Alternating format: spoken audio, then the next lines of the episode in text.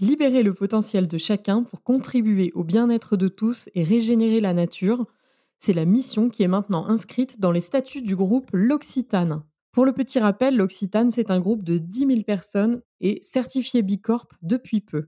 Et j'ai l'immense plaisir de vous présenter Anne Le Sueur, qui est à la tête de la culture et du développement des personnes.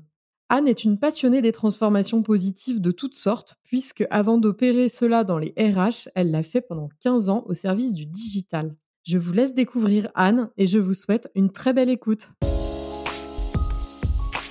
Bonjour et bienvenue sur Human First, le podcast business qui parle plus d'humains que de chiffres. À chaque épisode, je vous emmène à la rencontre de professionnels qui ont osé voir le monde du travail différemment. Comment? En plaçant l'humain au cœur de ses priorités et de sa stratégie. Je suis Cécile Chaperon, entrepreneuse, RH, coach et militante pour un monde du travail plus épanouissant et plus responsabilisant. Et maintenant, place à notre invité du jour. Bonjour Anne. Bonjour Cécile. Alors Anne, nous sommes toutes les deux des passionnées des transformations humaines de l'entreprise. On s'en est beaucoup parlé en préparation. Pour toi, qu'est-ce qui t'anime dans ce sujet de transformation? C'est quoi euh, qui est très important pour toi sur ce sujet-là? Alors pour moi, effectivement, euh, c'est un point qu'on a en commun. Moi, j'ai toujours aimé transformer. J'ai euh, d'abord travaillé en transformation digitale. Maintenant, je suis passée au RH sur une transformation culture, développement des gens, façon de travailler. Et euh, moi, c'est vraiment ce qui m'anime. Et ce que j'aime, moi, et je l'ai travaillé, j'avais, euh, je m'étais amusée à faire un petit exercice de finalement qu'est-ce qui m'anime dans ma vie professionnelle. Euh, pour ceux qui connaissent Simon Sinek, il a fait toute une méthode pour trouver son pourquoi. Qu'est-ce qui nous anime au travail? Et moi, ma phrase, c'était explorer et donner à voir de nouvelles voies afin d'en créer des transformations profondes pour cultiver la joie de vivre. Waouh, c'est une belle phrase. Moi, ce que j'aime déjà, c'est ce côté d'exploratrice. Euh, j'aime explorer, j'ai un petit côté aventureuse et de donner l'occasion aux autres de voir un autre monde des possibles. Et après, de mettre les gens en route vers cet autre monde des possibles. C'est ce qui m'a animé dans le digital au démarrage, c'est ce qui m'a animé sur un poste que j'ai eu là de changement des façons de travailler au sein du groupe L'Occitane, euh, notamment autour euh, de mettre en place des méthodes agiles, du design thinking, etc., pour montrer un nouveau mode de collaboration. Qu'est-ce qu'on appelle chez l'Occitane la transformation? Ça veut dire quoi? Parce que finalement, c'est quand même Ça très peut tout et rien dire. Effectivement, j'ai été en charge de cette transformation. Là, j'ai changé de rôle, mais quand j'ai été en charge de la transformation, c'est toujours une partie de mon job actuel, c'était vraiment de se dire comment on va changer nos façons de travailler pour réussir à s'adapter à un monde qui bouge vite et, euh, en l'occurrence en cosmétique, aussi à un monde archi compétitif. Et du coup, donc c'est une transformation euh, humaine, une transformation managériale. Complètement. À tous les niveaux, euh, quel est le leadership qu'on a envie d'avoir, quels sont les managers qu'on a envie d'avoir, comment chaque individu finalement a un rôle à jouer. Euh, et ça se joue vraiment à tous les échelons de l'organisation. Et comment vous y êtes pris pour justement définir cette façon d'avoir du leadership, de manager, etc. Déjà, on a commencé à mettre en place euh, des méthodes de travail euh, agiles dans certaines équipes. On, est parti avec les équipes qui avaient envie de se transformer. On n'est pas parti avec tout le monde. On n'a pas fait euh, la grosse transformation top-down qui finit par braquer tout le monde on est parti là où il y avait du sponsorship, de l'envie, et là où il y avait aussi quelque part un problème à résoudre. Parce que vouloir se transformer quand tout va bien, c'est quand même plus dur. Donc, on est parti de là où il y avait des problèmes à résoudre, et on a expérimenté, itéré, et en fait, au démarrage, on savait pas du tout ce qui allait marcher, pas marcher, là où ça allait pêcher, etc. Et alors, ce qui est intéressant dans ces transformations, c'est que bah, ça touche tout le monde, donc les équipes qui font elles ont vraiment un rôle où on leur donne le pouvoir, ce fameux mot en anglais empowered, mais on leur donne le pouvoir de faire. Donc ça joue à la fois dans le rôle du collaborateur qui est vraiment maintenant force de décision, on lui dit pas quoi faire, etc. Donc, dans des équipes où peut-être qu'il y a eu un peu plus de micromanagement, ben ça va chatouiller parce que la personne doit décider ce qu'elle va faire. Et j'ai vu des personnes où on pourrait se dire ah ça va être la liberté, mais en fait ça leur fait peur d'avoir ce pouvoir aussi. Donc il faut rassurer. Et les managers, notamment les managers intermédiaires, ils sont un peu perdus dans ces transformations parce que ok je suis plus le super expert, je dois pas dire ce qu'il doit faire quel est mon rôle en fait? J'ai donné le pouvoir à quelqu'un d'autre et quel est mon rôle? Et en fait, ce manager, il a un rôle primordial de donner une vision, d'aider à prioriser, de pouvoir à un moment donné aider à trancher s'il y a besoin. Il a un rôle primordial, mais c'est un rôle nouveau et c'est perturbant. Donc ça demande de l'accompagnement, ça demande de l'attention, ça demande de l'empathie aussi par rapport à ce qu'il traverse parce que c'est pas facile. Et en termes de leadership, c'est vraiment aussi appuyer un leadership qui à la fois donne une vision, là aussi donne le pouvoir, qui est prêt parfois à lâcher des habitudes et de se dire au lieu d'être moi le super leader, un peu super héros, je vais m'appuyer sur un collectif. Et j'ai vu pas mal de personnes pour qui il y a une pression qui relâche aussi. De se dire, en fait, au lieu de tout porter sur mes épaules, je vais m'appuyer sur le collectif, on va réfléchir ensemble et on va prendre une décision ensemble. Est-ce que tu peux nous rappeler euh, combien vous êtes chez l'Occitane et depuis combien de temps vous faites cette transformation? Alors, on est 10 000 employés chez l'Occitane, 3 000 en, office et euh, 6 000 et quelque chose en magasin, presque 7 000. Après, il y a, y a, différentes marques, mais là, c'était vraiment la marque l'Occitane en Provence. On est un groupe de 9 marques, juste euh, pour donner la perspective. Là, c'était la grosse marque, c'est l'Occitane en Provence et on était vraiment sur cette marque-là. La transformation, on l'a commencé euh, il y a plus de 4 ans maintenant. Comment tu définirais euh, la culture d'entreprise avant que vous commenciez cette transformation et aujourd'hui Qu'est-ce qui a changé? Moi, ce que je vois, et je l'entends beaucoup finalement dans les conversations qui ont lieu maintenant, qui n'avaient peut-être moins lieu avant, dans les équipes sur lesquelles on n'a pas fait la transformation partout, partout dans l'organisation, mais là où on les a faites, c'est euh, ben, des gens qui se disent, ben, OK, qu'est-ce qui aurait le plus de valeur là? On va prioriser par la valeur. C'est ce comportement dont je te parlais juste avant, c'est de se dire, on va prendre cette décision ensemble, on va réfléchir ensemble, on va y mettre de l'intelligence collective, on va être plus fort ensemble. Donc ça, c'est des choses que on n'a plus ce super héros. Moi, j'aime bien prendre cette analogie, mais je l'ai vraiment vu. C'est euh, ce rôle un peu euh, du leader qui est. Euh, c'est une analogie qui est dans un, livre qui est génial, qui s'appelle Team of Teams. L'analogie de, on est un joueur d'échecs qui bouge tous les pions sur son échiquier, qui est très contrôlant finalement. Ah, j'ai vu des gens devenir ce qui, l'analogie qui est prise, c'est jardinier, mais elle est tellement vraie plus, on est une marque très dans la nature, donc ça va nous va très bien. Mais dans le jardinier, on fait pousser les autres, on donne une vision, mais les gens poussent par eux-mêmes. Et ça, je trouve que c'est un des gros, gros euh, changements qu'on a pu voir. Et moi, ce que j'ai pu voir aussi, c'est que euh, bah, par moment, euh, il y, a, y, a, y, a, des changements, on ne sait pas encore exactement comment les prendre, etc. Et là où il y aurait eu beaucoup de panique avant, le fait d'avoir créé des équipes solides, bah en fait, ça fait qu'ils prennent le sujet ensemble et ils tiennent le coup. Et euh, très concrètement, euh, si euh, des gens nous écoutent, qu'ils ont envie d'aller dans ce genre de transformation, très concrètement, quelles ont été les étapes? Parce qu'on ne décrète pas tout d'un coup, OK, bah, maintenant les décisions, elles se prennent tous ensemble. Donc comment ça s'est passé? Il y a eu plusieurs étapes. Déjà, il y avait un vrai sponsorship. Euh, ça, c'est hyper important. Euh, des vrais sponsors du sujet qui croyaient, qui, qui avaient vraiment conscience qu'on pouvait travailler différemment et qui eux-mêmes, en tant que leaders, étaient prêts à faire cette transformation sur eux-mêmes. Oui, donc c'était plutôt des leaders, les sponsors. Ouais, c'était euh, vraiment une, une étape importante. Ensuite, ça, avait, ça a été d'identifier euh, les bons sujets par lesquels commencer. Donc euh, là où il y avait vraiment un sujet à craquer, de la friction, etc., et de commencer à mettre des équipes. Et on n'en a pas mis beaucoup au démarrage, c'était que quelques-unes pour tester un petit peu euh, ce que ça allait donner. Et dans ces équipes-là, on a vraiment mis aussi des gens très très talentueux dont on savait qu'ils allaient être capables d'absorber un tel changement, etc. Avec toute l'incertitude qu'il y a dans le changement. C'était pas toujours facile pour eux d'être un peu pionniers et tout parce qu'il y a un côté excitant, puis il y a un côté par moment un peu essuyer les plâtres.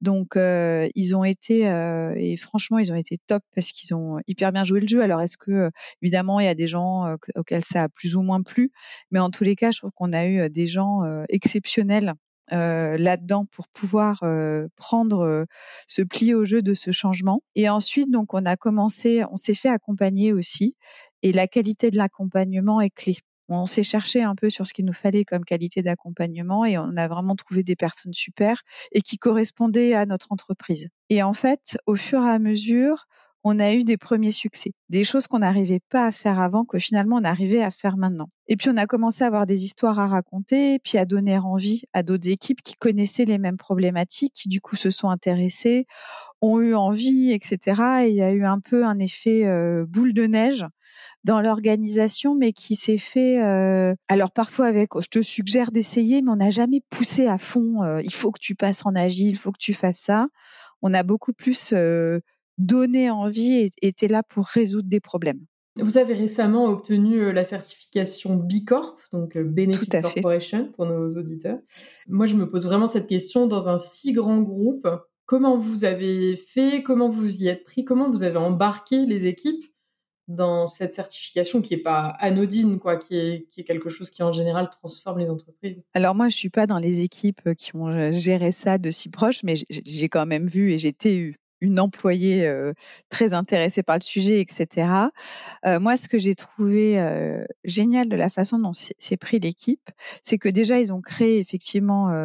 en fait, ces sujets de sustainability sont tellement complexes qu'ils ont vraiment pris toutes les, les, expertises dont ils avaient besoin pour créer un collectif autour de ça. Après, je, il y a d'autres personnes qui pourront encore mieux te répondre, mais en tous les cas, j'ai vraiment senti, moi, en tant qu'employé, un collectif très fort autour de ça, qui a hyper bien fonctionné et aussi qui a réussi à embarquer tous les employés derrière Bicorp. Le jour où on a eu la certification, moi, ce qui m'a frappé, c'est à quel point, quel que soit le rôle dans l'organisation, tout le monde à son échelle avait joué, avait joué un rôle. Et ça, c'était vraiment, ils ont été incroyables là-dedans. Et je trouve que ce qu'ils ont bien fait, notamment, ils se sont beaucoup, je trouve, servi de la fresque du climat, où j'ai pas le chiffre exact, mais beaucoup, beaucoup d'employés ont été exposés à la fresque du climat et ont saisi ce sens de l'urgence à changer. Ce qui fait que ça a mis tout le monde en route aussi. Et donc, ça a créé, ça a créé de la fierté, j'imagine.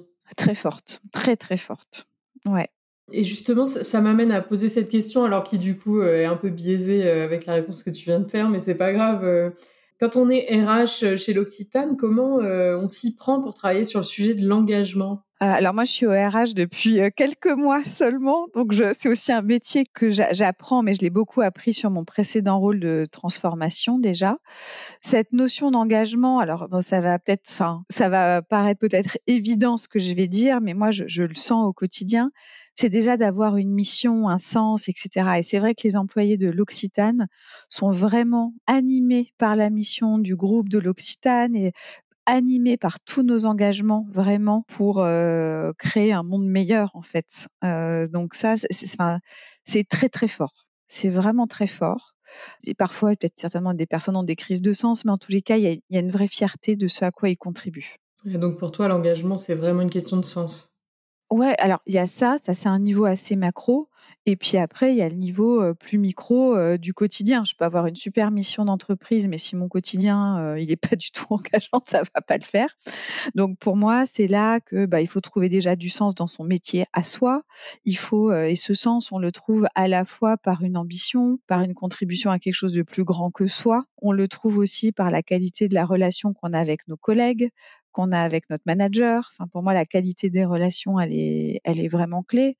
Et puis on l'a aussi tout simplement aussi parfois en, ayant les résultats qui vont bien parce que c'est quand même très désengageant aussi de ne pas avoir de résultats. Donc euh, là je reviens à quelque chose d'un peu plus terre à terre, mais euh, ouais. Et vous avez vu une différence euh, entre avant et après la transformation Bicorp? Parce qu'en fait vous venez de vivre beaucoup de choses quoi. En termes d'engagement, je parle. C'est un peu trop tôt pour le dire parce que c'est récent. En tout cas, enfin, ce que je, je sens, mais c'est que ça augmente encore la fierté d'appartenance. Euh, et, justement, si on parlait euh, management, parce que je trouve qu'une une transformation, euh, et d'ailleurs tu l'as dit, est vraiment impactante pour la population managériale, une transformation de ce type-là, qui va vers du collaboratif, etc. Parfois, ça peut donner moins de pouvoir, au sens, un peu au sens égotique d'ailleurs du terme, mais comment vous travaillez sur la fonction managériale, comment vous les emmenez dans cette transformation? Alors, c'est une excellente question et c'est un sujet sur lequel on on s'est un peu cherché en fait. Donc on leur a déjà on a pour les enfin pour ceux qui étaient qui avaient fait des démarches vers plus d'utilisation des méthodes agiles, déjà on a juste fait un rappel de quel était le rôle managérial, donc euh, donner une vision, prioriser par la valeur, etc. Et après on s'est rendu compte que un des gros points bloquants des managers, c'est en fait cette capacité à avoir des, des conversations difficiles. Tu mets quoi derrière conversations difficiles? Ben, que ce soit euh, avec euh, parfois des, enfin, des N-1, parfois avec des N plus 1, de réussir à dire, de réussir à insuffler une vision. En plus de ça, on est dans une entreprise où il y a beaucoup de, bienveillance les uns envers les autres. Donc parfois, ça peut aussi créer des blocages à oser dire. Bah, du coup, de se dire, en fait, c'est bienveillant de, pouvoir dire, et on peut le dire de manière bienveillante. Oui, d'ailleurs, ça peut devenir malveillant de rien dire. Tout à fait. Et ça, je pense que c'est des prises de conscience aussi qu'il y a eu.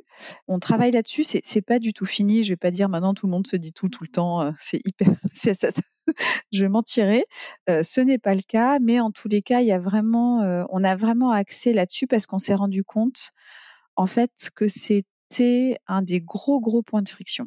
L'autre gros point de friction pour les managers et sur lesquels on a dû les développer, c'était un peu presque sortir une idée. Ça a été sur les différentes postures managériales. Il y a un point, moi, qui m'a frappé, c'est que euh, tout le monde avait entendu parler de manager coach. Enfin, on avait beaucoup, euh, beaucoup parlé de ce manager coach. Alors, c'est génial, en fait, de mettre du coaching dans le management. Moi, je suis coach moi-même à côté et je, et je crois énormément au coaching et tout ça. Et ce n'est pas tout le temps la posture euh, la plus, la plus aidante. Et parfois, un manager doit trancher. Parfois, un manager doit décider, etc. Et euh, en fait, ben ouais, c'est c'est une autre posture et il faut aussi qu'il sache le faire. Et c'est de pouvoir un petit peu remontrer ça. Alors comment vous avez travaillé justement ces différentes postures? Ça m'intéresse beaucoup. Déjà, ça a été, je pense tout simplement, de euh, donner une autorisation à avoir ces différentes postures au manager parce que parfois ils étaient un peu enfermés dans cette histoire de manager coach et euh, du coup de dire bah non en fait euh, non vous pouvez complètement avoir euh, avoir d'autres postures. Et donc ça passe par quoi? Par de la formation, par des coachings? Ouais, de la formation, de la discussion. Parfois, on a animé beaucoup de trucs d'équipe, donc on a aussi accompagné les managers à avoir certaines postures, où ils ont eu du retour aussi sur la posture qu'ils avaient. On a, ouais, ça a été un cocktail de, de, différentes choses en fait. Ouais, enfin beaucoup, ouais, accompagnement du manager avec ses équipes, accompagnement parfois discussion en one-to-one et formation. C'était principalement ça. Et c'est quoi la prochaine étape alors managériale? Pour moi, bah, déjà ça va être de Là, on a, fait des choses à certains endroits de l'organisation, donc ça va être d'étendre les géographies, puisque l'Occitane, c'est quand même euh, une marque mondiale. Euh, parfois, on a une vision très franco-française, mais on a des gros marchés en Asie, on a tout ça. Donc, il, va s'agir aussi de pouvoir euh, étendre tout, tout ce mindset-là. Donc ça, ça va être ça, et de pouvoir développer. Moi, je te disais, enfin, il y a cette capacité à, à déjà comprendre un partout quelles sont les différentes postures du manager, comment ils peuvent avoir des conversations difficiles, comment ils peuvent apprendre à gérer leurs émotions, tous ces éléments-là qui vont faire à un moment donné qu'on va avoir des managers de haute volée. Et vous avez des parcours justement de développement managériaux? On est en train de, de, de remettre ça à jour. On en a eu euh, et là, on est en train de, de, faire, de, les faire évoluer. Et justement, avec des, des notions euh, de, de, gestion des émotions, de choses comme ça dont tu viens de parler? Ouais, ouais, ouais, tout à fait. C'est euh, work in progress, mais c'est exactement là où on veut aller. Les émotions sont contagieuses, donc un manager qui ne sait pas gérer ses émotions et qui ne sait pas lire les émotions des autres, etc., très vite, ça va devenir compliqué. Surtout qu'on n'attend plus du manager d'être le super expert. Ça, c'est pas toujours facile aussi. Euh, quand on a été un manager super expert, euh, c'est vraiment pas facile de revenir sur un management euh, participatif, etc. Ouais. Qu'est-ce que tu donnerais, Anne, comme conseil à une autre RH qui aurait envie d'aller dans la transformation, de mener ça dans le groupe? Qu'est-ce que tu donnerais comme conseil pour commencer une transformation? Plusieurs choses déjà, ce que je disais, avoir du sponsorship, vraiment trouver des gens qui, enfin, des leaders et des sponsors qui vont aider à cette transformation, enfin, qui seront soutenants, etc. Pas être seul dans, dans cette envie. Non, non, non, et de, de savoir qu'il va avoir des appuis et que au moindre revers, ça pourra quand même continuer. Qui seront prêts eux-mêmes à faire le travail nécessaire sur leur leadership, etc. pour le pour le faire évoluer. De pas commencer trop gros. Ça, je pense que enfin c'est ce que je disais au début, mais la grosse transformation poussée par le haut, euh, à fond, etc., sans écouter en dessous, ça, franchement, j'y crois pas.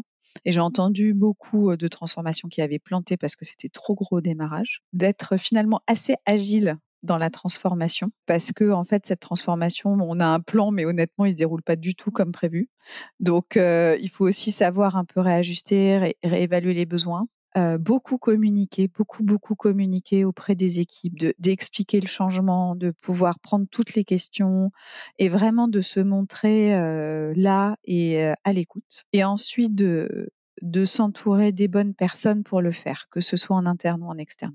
Et la dernière chose aussi, c'est de prendre conscience que ça prend du temps. C'est des transformations profondes en fait.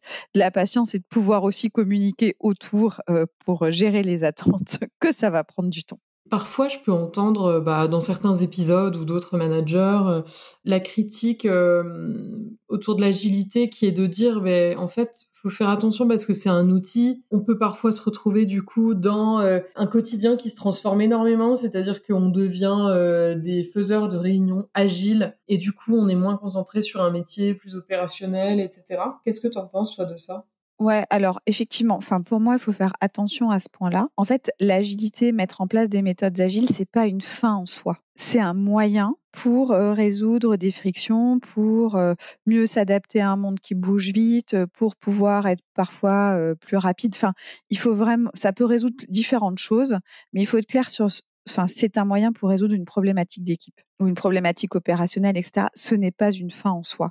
Moi, c'est vraiment euh, un, point qui est clé pour moi. C'est, enfin, moi, mon objectif, c'est pas que toute l'entreprise travaille en agile. Non, c'est qu'on ait un éventail de façons de travailler différentes pour pouvoir répondre à différents besoins. Que tous les sujets ne soient pas tout d'un coup euh, traités en agilité. Tous les sujets ne méritent pas d'être traités en agilité, en fait.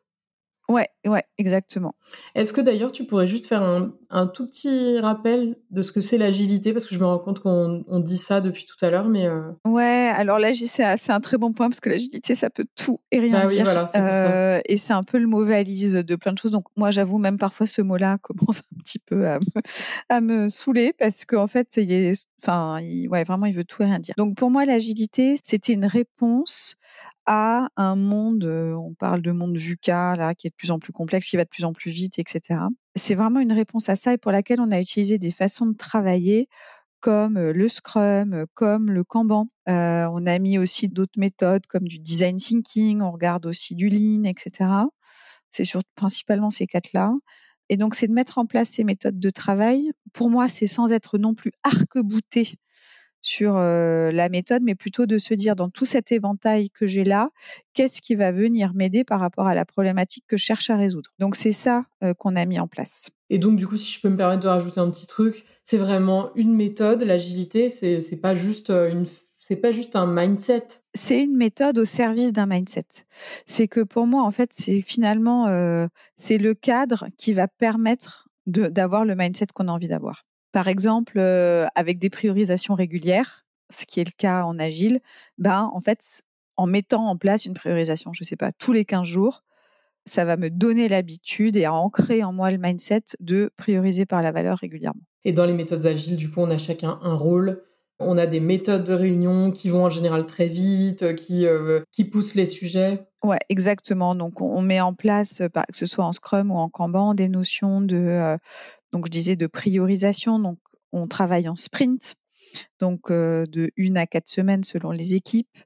Euh, dans ces sprints-là, on met en place déjà une priorisation. Qu'est-ce qu'on va faire dans le prochain sprint tous les jours, l'équipe se voit pour se dire qu'est-ce que j'ai fait hier, qu'est-ce que je vais faire aujourd'hui, où est-ce que j'ai besoin d'aide. Et euh, ensuite de ça, il va y avoir des rétrospectives où l'équipe va se poser, OK, dans le sprint qui vient de passer, qu'est-ce qui s'est bien passé, qu'est-ce qu'on doit changer, etc. Et ensuite, hop, on repriorise le prochain sprint et on continue, on continue. D'ailleurs, en te disant ça, je me dis, je me dis aussi un des petits dangers parfois de ces transformations-là, c'est que ce côté sprint, c'est très chouette, mais il faut pas que les gens s'épuisent parce qu'en fait, c'est un marathon qu'on est en train de courir et pas, pas que des sprints à fond. Ce serait quoi, toi, ton rêve dans ton poste actuel, de quelque chose que tu aurais envie de mettre en place en termes de management ou de gouvernance? Si tout était possible chez l'Occitan. oh là là, ça, serait. Euh, mais ça serait presque Enfin, j'aurais presque plus rien à faire si on mettait ça en place. Mais ça serait euh, d'avoir vraiment, euh, tu vois, une culture très, enfin, complètement incarnée, des comportements associés hyper, hyper clair, que tout le monde incarne et où si jamais les gens ne l'incarnent pas bien, on arrive très vite à réajuster le tir pour avoir des, bonnes conversations et évidemment tout ça se traduirait par un super impact business avec du coup aussi un bel impact sur la planète. Ce qui rejoint finalement un peu ton pourquoi. Exactement. Mais si c'est le cas, j'aurais plus rien à faire. Moi, finalement, quand on est RH, c'est toujours un peu le, la finalité. Mais il se présente toujours des nouvelles choses au final. Anne, qui aimerais-tu entendre à ce micro? Alors, j'ai pensé à plusieurs personnes. Moi, il y a une personne que j'ai adoré écouter en podcast qui rejoint complètement tes sujets et c'est la personne, euh, il ne le sait pas, mais qui m'a donné euh, l'envie euh, vraiment de passer au RH. C'était Laurent Chawin, qui est le DRH de ces Mazars. Et j'ai trouvé qu'il avait une magnifique approche justement à tout ce qui était manager, leadership, développement des gens, etc. Donc, il a, il m'a vraiment été un accélérateur dans mon passage au RH. Et puis après, l'autre chose auquel j'ai pensé, c'était aussi sinon des employés, parce que peut-être tu parles beaucoup de gens qui poussent ces transformations, mais encore plus d'employés qui les vivent. Merci beaucoup pour cette suggestion. Est-ce que tu aurais un dernier mot pour parler de, ces sujets-là, de management, de transformation, d'humain? Est-ce que tu aurais envie de rajouter quelque chose? Ouais, c'est que oui, à la fin, on parle de méthode, de cadre, de tout ça, mais ça va paraître un peu bateau, mais j'y crois profondément. C'est qu'à la fin, il faut quand même surtout y mettre beaucoup de cœur et d'envie et de, de, de, ce goût des autres, en fait.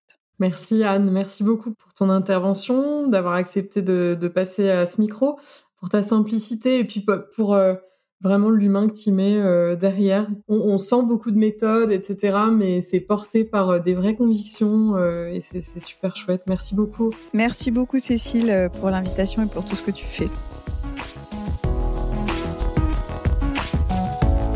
J'espère que vous avez aimé cet épisode autant que moi. Si vous connaissez quelqu'un qui aurait beaucoup de choses à dire sur le sujet, je serais très intéressée de le savoir. Alors partagez-nous son nom en commentaire. Pour nous soutenir, N'hésitez pas à partager cet épisode et à vous abonner à notre chaîne pour ne pas manquer les prochains. Et si l'envie de nous mettre plein d'étoiles et un commentaire vous prenez, n'hésitez surtout pas. À bientôt!